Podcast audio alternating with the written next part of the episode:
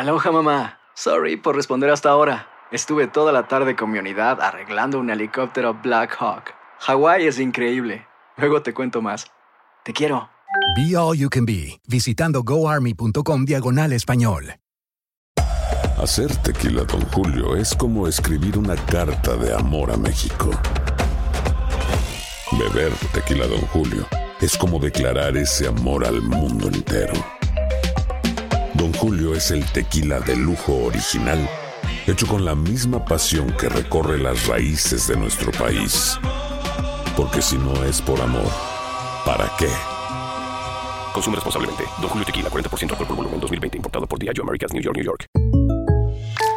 When you buy a new house, you might say, Shut the front door! Winning! No, seriously. Shut the front door. We own this house now. but you actually need to say, Like a good neighbor, State Farm is there. That's right. The local State Farm agent is there to help you choose the coverage you need. Welcome to my crib. no one says that anymore, but I don't care. So just remember, like a good neighbor, State Farm is there. State Farm, Bloomington, Illinois. Boost Mobile tiene una gran oferta para que aproveches tu reembolso de impuestos al máximo y te mantengas conectado. Al cambiarte a Boost, recibe un 50% de descuento en tu primer mes de datos ilimitados. O, con un plan ilimitado de 40 dólares, llévate un Samsung Galaxy A15 5G por $39.99. Obtén los mejores teléfonos en las redes 5G más grandes del país. Con Boost Mobile, cambiarse es fácil. Solo visita boostmobile.com. Boost Mobile, sin miedo al éxito. Para clientes nuevos y solamente en línea, requiere AroPay. 50% de descuento en el primer mes requiere un plan de 25 dólares al mes. Aplican otras restricciones. Visita boostmobile.com para detalles.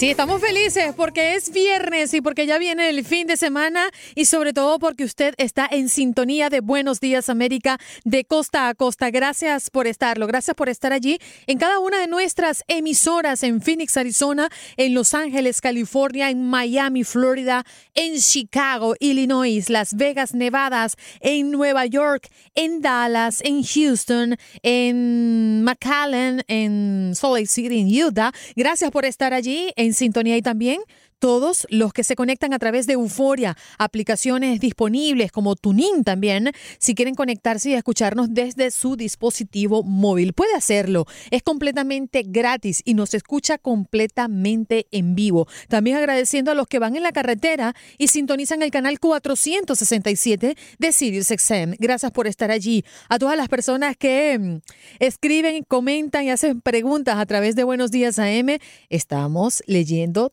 todos sus mensajes. No se preocupe. Gracias por estar allí y gracias por conectarse con nosotros. Y les recuerdo, les dejo el número de contacto para que usted esté alerta y pueda comunicarse con nosotros. Es el 1833-867-2346. 1833-867-2346. Vamos de inmediato a leer información de último minuto y es que al menos dos personas han muerto y otras dos han resultado heridas al derrumbarse hoy dos edificios residenciales de cuatro plantas cada uno en un barrio popular de Río de Janeiro y los equipos de socorro buscan más víctimas entre los escombros. Estiman que hay 17 desaparecidos. El cuerpo de bomberos de Río de Janeiro confirmó la muerte de dos personas y el rescate de dos heridos y así ha señalado que habitantes del lugar indicaron que otras víctimas quedaron sepultadas bajo los escombros de las 12 edificaciones.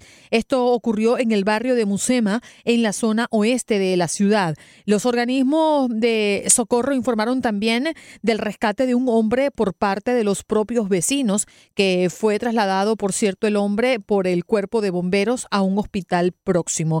Debido al riesgo de derrumbe de otros predios aledaños y para facilitar las labores de rescate de los bomberos y la y defensa civil, las autoridades decidieron acordonar toda la zona. Esto es una noticia en desarrollo. La alcaldía de Río de Janeiro, que espera entregar en las próximas horas un balance inicial sobre víctimas y daños materiales, comunicó que cerca de 60 edificaciones en la región fueron construidas de manera irregular en zonas de alto riesgo de desmoronamiento. Así que bueno, es un poco lo que ya conocemos. Esto se produjo, les recuerdo, el día de hoy, una tragedia en Río de Janeiro. Al menos dos personas murieron por el derrumbe de dos edificios en el barrio de Musema. Las autoridades informaron que los equipos de socorro buscan más víctimas entre los escombros. Eh, estiman que hay al menos 17 desaparecidos. Bueno, vamos a abordar un tema que es eh, el tema mundialmente hablando, por cierto, entre ayer y hoy, porque el día de ayer el gobierno de Ecuador retiró el asilo diplomático y expulsó de su embajada en Londres al fundador de Wikileaks, eh, Julian Assange, quien permanecía en la sede diplomática desde junio del 2012. Para hablar de, de este tema y todo lo que se está desarrollando alrededor de este caso, tenemos a la periodista Arelis Goncalves desde Londres, una periodista que le está dando seguimiento y le ha dado seguimiento a este caso y a este hombre por mucho tiempo. Gracias, Arelis, por estar con nosotros. Buenos días. Muy buenos días, Andreina. Muchísimas gracias por el contacto. Yo quisiera convertir esta entrevista, Arely, si me lo permites, eh, eh, en, en, una fuente para darle a conocer a las personas que no están muy empapadas con el tema porque es bastante denso y también a aquellas personas que le están dando seguimiento al caso. En principio, lo que quiero preguntarte, ¿de qué se le acusa? Bueno, a Julian Assange, el eh, fundador de Wikileaks, es australiano y él, pues, entre otras cosas, tiene, tiene digamos, varios, varios procesos. En el caso concreto del Reino Unido, él tenía una libertad bajo fianza concedida en el 2012 que él violó en el momento en que él pide asilo en la embajada eh, de eh, Ecuador aquí en el Reino Unido, aquí en la capital británica. Es allí donde las autoridades británicas pues comienzan este proceso de digamos de vigilancia justo a las afueras de las eh, instalaciones diplomáticas de Ecuador aquí en Londres, comenzaron pues a custodiar y además a informar que en el momento que él pusiera el pie en la acera principal de, de, esta embajada, pues se sería detenido. En ese caso, en lo que tiene que ver con el proceso que se lleva aquí, eh, concretamente en el Reino Unido. Esta decisión venía, pues previamente, de otra denuncia que él tenía en Suecia sobre una situación de, acoso sexual y que, había, que se estaba investigando y se había pedido una orden a, nivel europeo. Pues a partir de esa decisión que había emitido la Fiscalía sueca en noviembre, concretamente en noviembre del 2010, en esa orden de arresto europea contra Sánchez, es la razón por la que se establece entonces la condición de, eh, de, digamos, de arresto domiciliario o condicional para el caso de él. Tenía que presentarse con cierta frecuencia ante los tribunales para pues, demostrar que no había salido del país. Él viola esta, esta reglamentación, esta, este dictamen de la Corte al pedir asilo. ¿Y por qué se refugió Assange en la Embajada de Ecuador en Londres? Bueno, de acuerdo a la información que se maneja, tiene que ver también un poco con el tono político de ese momento, en el caso de Ecuador, de la línea que tenía, que llevaba el presidente, el expresidente Rafael Correa en apoyo pues a todas estas denuncias y la posición además adversaria a Estados Unidos. Eso, digamos, es la principal razón por la que él considera a la Embajada de Ecuador con ese apoyo que abiertamente le había ofrecido ya el expresidente Correa. Pues esa situación facilitó pues el ingreso de Julian Assange a la sede diplomática. Y bueno, por supuesto, detrás de esta denuncia presentada por la Fiscalía en el 2010, pues también está toda la situación que pues muchísima gente tal vez conocerá más en lo que tiene que ver en Estados Unidos con toda la filtración de miles de documentos que hablan de situaciones que podrían eh, involucrar a Estados Unidos en severas violaciones a los derechos humanos, especialmente con lo que tiene que ver en la guerra en Irak.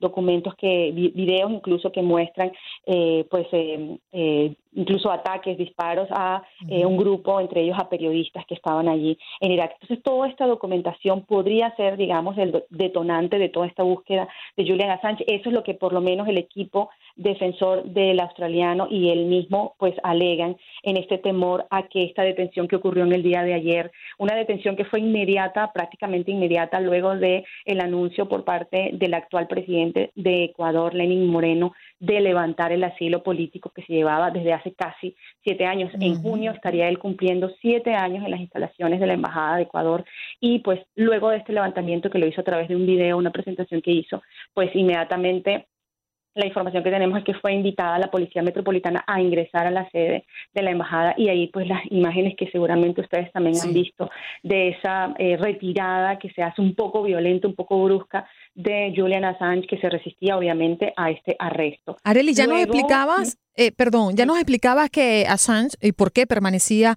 asilado en, en, la Embajada de, Ecuador en Londres, pero ¿qué, ¿qué, fue lo que detonó? ¿Qué crees que, que, pasó después de haber visto ayer el video del presidente de Ecuador, Lenín Moreno, anunciando que su país tomó la decisión soberanamente de dar por terminado el asilo de Assange? ¿Por qué lo hizo? ¿Por qué ahora? Bueno, la situación eh, para Ecuador ha tenido algunos también algunos cambios, ¿no? Eh, pues eh, Lenny Moreno gana las elecciones en Ecuador con un apoyo que venía ya, digamos, arrastrando del presidente de Ecuador, eh, Rafael Correa. Se supone que era como su pupilo, ¿no? Una vez que él eh, inicia pues su mandato, incluso ya desde la misma presentación que le hace la juramentación, ya se ven algunos cambios que incluso sonrieron un poco a la prensa. El mismo hecho cuando él pues decide dar la bienvenida a los medios de comunicación, eso ya es un primer cambio que se, que se evidencia con la presencia de Lenín Moreno. Luego, pues eh, sabemos la posición que ha tenido Assange en lo que tiene que ver con países como Venezuela, como también el cambio que ha dado Ecuador. Y la argumentación que hace el presidente y la ministra del Interior es que eh, Julian Assange a través de las redes sociales ha atentado, ha distorsionado, ha perjudicado pues las relaciones de Ecuador con sus países amigos y también ha perjudicado, eh, ha tratado de inferir en políticas internas. Entonces, de acuerdo a lo que manejan las autoridades ecuatorianas, él está tratando de crear el caos en Ecuador. Eso es lo que argumenta. Pues, Arelis, pero ¿no te parece algo eh, poco inteligente de parte de él cuando se supone que está resguardado y, y es en ese momento su última salida? ¿Echarle tierra entonces a Ecuador? De hecho, Sí, de hecho es una situación bastante, eh, bastante polémica, ¿no? Sí. Porque por un lado se ve pues esta presentación de, razones que ha hecho el presidente actual de Ecuador, Lenin Moreno, que eh, por, un, por un lado aquí se ha visto como bueno, las autoridades, la primera ministra británica ha dicho que bueno que nadie está por encima de la ley, un poco regañando a Sánchez diciéndole, o sea, no debiste hacer eso, irte a refugiar a otra parte, debiste creer en nuestra justicia. Ahora, por el lado de, Ecuador, pues vemos que sí, que sí hubo alguna presentación de información, algunos twitters un poco que incomodaron al actual presidente, pero también porque él sabe, reconoce que la línea del presidente actual pues es diferente a la del, del presidente Correa. Y otros elementos ahí es que se comienzan a ver, pues eh, eh, digamos, comienzan a resaltar lo que significa en dinero ese, ese asilo, lo que representa el gasto para el Estado ecuatoriano tenerlo allí, eh, pues brindándole todos los servicios, ¿no? Inicialmente se le brindaba todo tipo de servicio y pues luego se publicó una especie de reglamento que él debía cumplir, incluso cosas que, que pueden causar gracia, como por ejemplo encargarse del cuidado de su propio gato. Eh, cosas que parecía que entiendo que fue un problema fuerte porque también lo hablaban de que él mm, tenía muy pocos no sé si decirle reglas o modales eh, de aseo personal eh, que dejaban mucho que, desear y supuestamente también el gato era un problema dentro de la embajada. Sí, pues tengo que comentarte que, pues, digamos, las conversaciones que yo he hecho de manera anónima con algunos integrantes de la embajada, pues ha sido confirmada esa situación. Sí, de verdad ha sido difícil para ellos eh, pues eh, llevar estos siete años también, bueno, te podrás imaginar teniendo un invitado por siete años no es lo mismo que te vayan a visitar el fin de semana, ¿no? Claro. O sea, es una situación bastante difícil, ya se vuelve como una carga, eh, además comienzan a tener roces entre los, el equipo de seguridad de la embajada con él, parece que él también hizo, bloqueó algunas cámaras que están allí, que están pues obviamente dispuestas por la seguridad de la embajada, que interfirió en algunas cosas. Bueno, hay algunas denuncias que se han hecho, pero lo que tiene que ver con el comportamiento de él, sí tengo, pues, te puedo dar, eh, digamos, fe de que, sí. de que sí se ha hablado de eso, de su comportamiento un poco eh, pedante algunas veces, un poco, eh, pues los miembros de la embajada han tenido que cumplir con cosas aunque ellos no quieran, de pronto acompañarlo o celebrar su cumpleaños o acompañarlo en la Navidad, cosas que tradicionalmente pues los empleados lo hacen en sus casas. Claro. En, en estas ocasiones, pues por un poco por ayudarlo, por hacerlo sentir un poco con mejor ánimo, pues ellos han tenido también que estar allí y han sufrido también un poco esta situación. Areli, me queda, me queda muy poquito tiempo, pero quiero dedicar esta, estos últimos dos o tres minutos que nos quedan para hablar de ese futuro, ¿no? De lo que viene. Primero, si nos puedes explicar un, un, un poco por qué Estados Unidos solicita su extradición. Bueno, Estados Unidos está solicitando la extradición porque lo considera como un conspirador a propósito de, de la infiltración que tuvo de esos miles de documentos que tienen que ver con la seguridad militar en Estados Unidos.